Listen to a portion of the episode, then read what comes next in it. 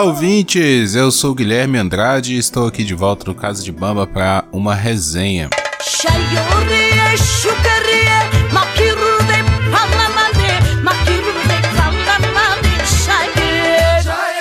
Bom, dessa vez a resenha será sobre dois filmes. Os dois filmes do mesmo personagem. Vamos falar sobre Borat. Eu não tinha assistido nem o primeiro, nem o segundo filme. E nessa semana, agora, principalmente depois do lançamento do segundo, né, que foi lançado pela Amazon Prime nesse ano, recentemente, me bateu curiosidade. Eu não sei também porque eu nunca vi esse filme antes. Talvez pelo tipo de humor, que é aquele humor de constrangimento. É, não é uma coisa assim que me chama muito a atenção, que eu fique curioso para ver. Apesar de eu gostar também, eu já vi muita coisa relacionada a isso. O próprio Jackass, né, que tem um pouco desse humor. Os filmes do American Pie, esse humor assim bem escrachado de ridículo mesmo, de expor a imbecilidade humana, né?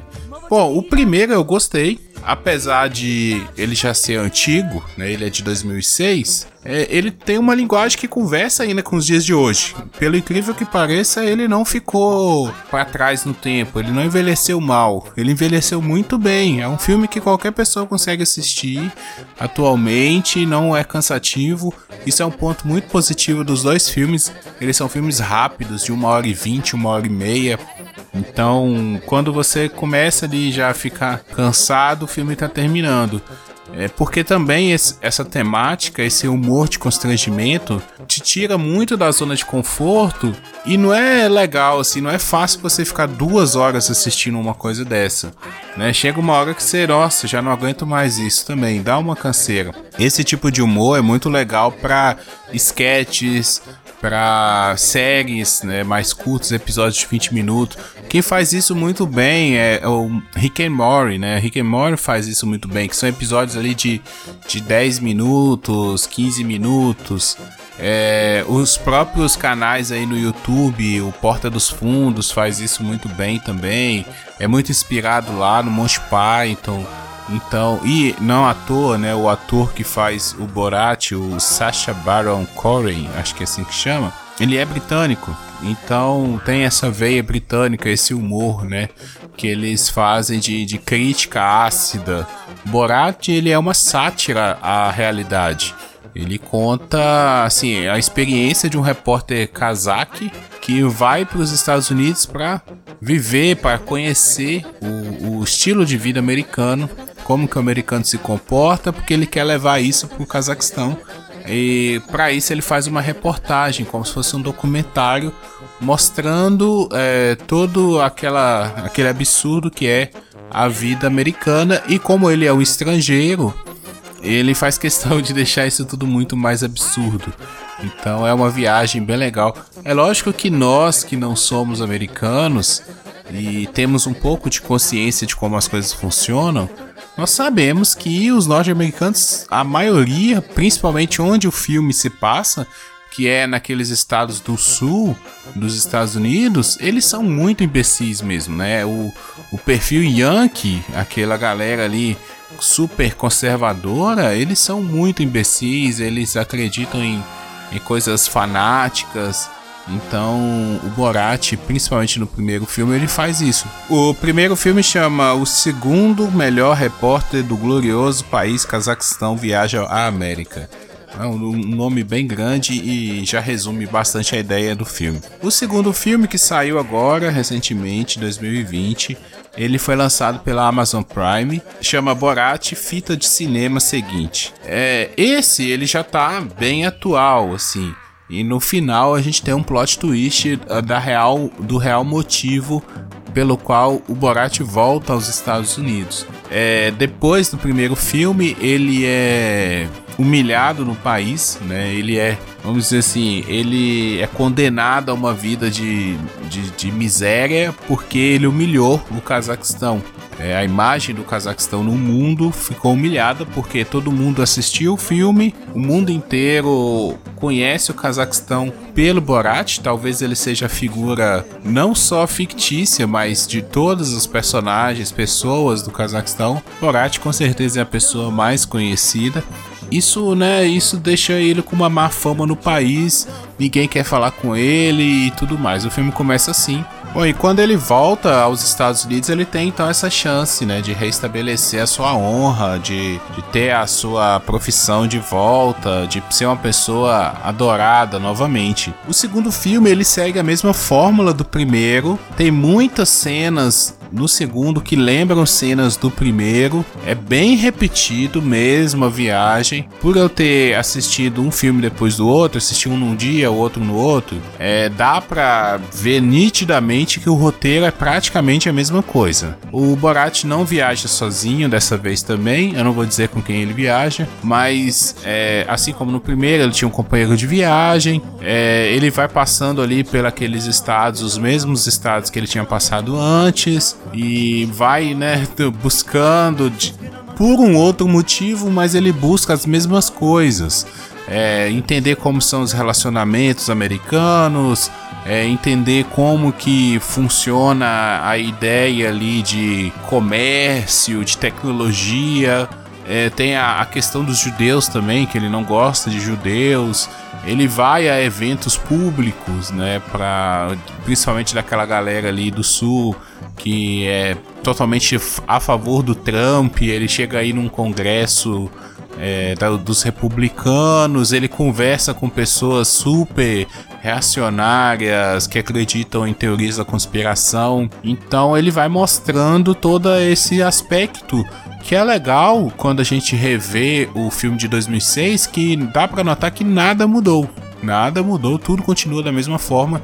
E muitas vezes, quando a gente está analisando esse, esse atual cenário político, social, é, nós é, queremos saber assim, bom, é, o que, que mudou? Por que, que nós estamos nessa situação? A grande verdade é que nada mudou, tudo continua como sempre esteve.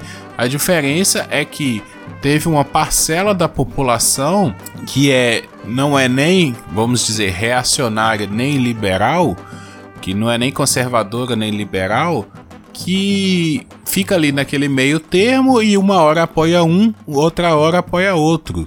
E dessa vez essa parcela é, que a gente gosta de chamar também, né, dos 30% que elegem o governo, esses 30% voltaram a eleger um governo nos Estados Unidos republicano e, na minha opinião, um governo nazista. O governo Trump, assim como o governo Bolsonaro, é um governo nazista. Isso acontece tanto nos Estados Unidos quanto aqui no Brasil. Nós temos aspectos políticos sociais muito parecidos com os norte-americanos, apesar de sermos economias ligeiramente diferentes.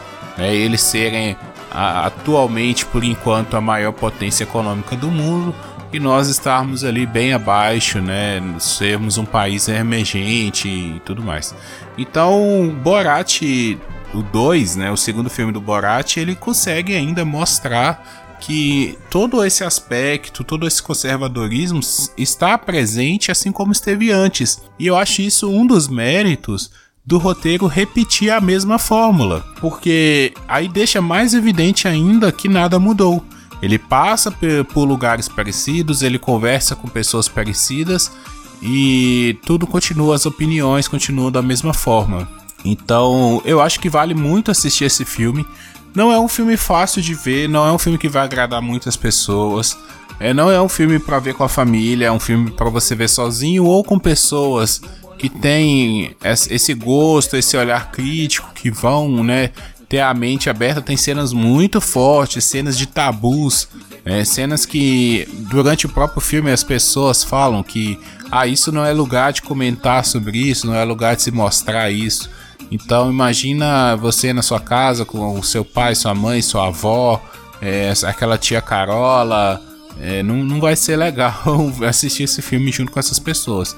Mas é um filme que vale muito a pena assistir, vale muito a reflexão, vale reassistir o primeiro também para pensar sobre esse aspecto que nada mudou e eu acho um acerto. É fácil hoje em dia lançar um filme desse porque ele vai agradar muito a galera que é contra esse tipo de, de política. Já tem uma certa audiência garantida. A galera reaça, a galera imbecil, talvez eles vão assistir o filme e vão gostar também, vão dar risada, sabe? Porque é, uma das características dessa galera é não se importar com nada, assim, eles eles sabem que estão fazendo coisas erradas, mas eles querem continuar fazendo coisas erradas. Essa ideia de sátira que a comédia utiliza muitas vezes, ela é muito inteligente porque ela camufla para aquelas pessoas é, burras que não entendem a crítica, ou até aquelas pessoas que acham que entendem a crítica, mas na verdade não entendem,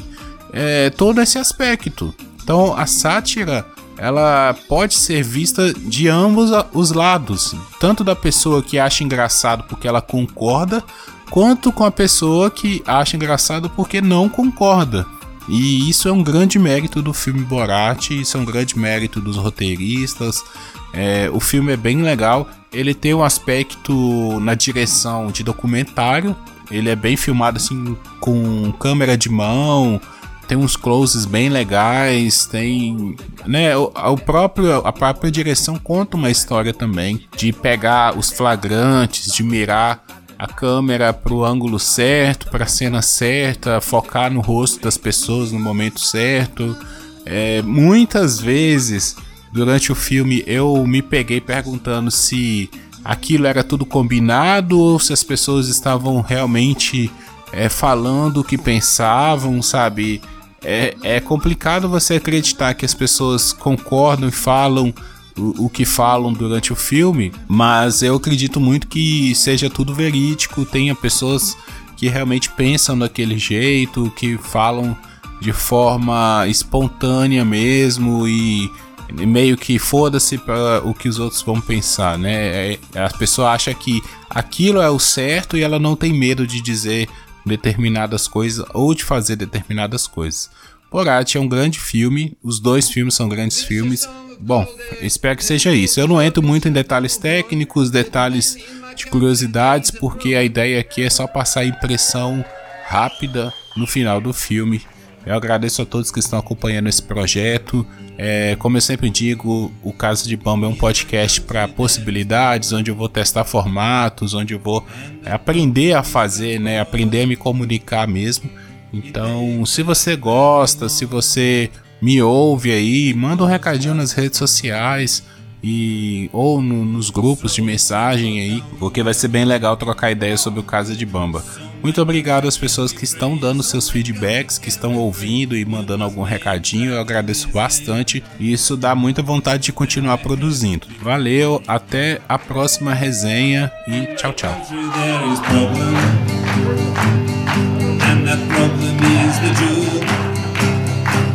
They take everybody money, they never give it back.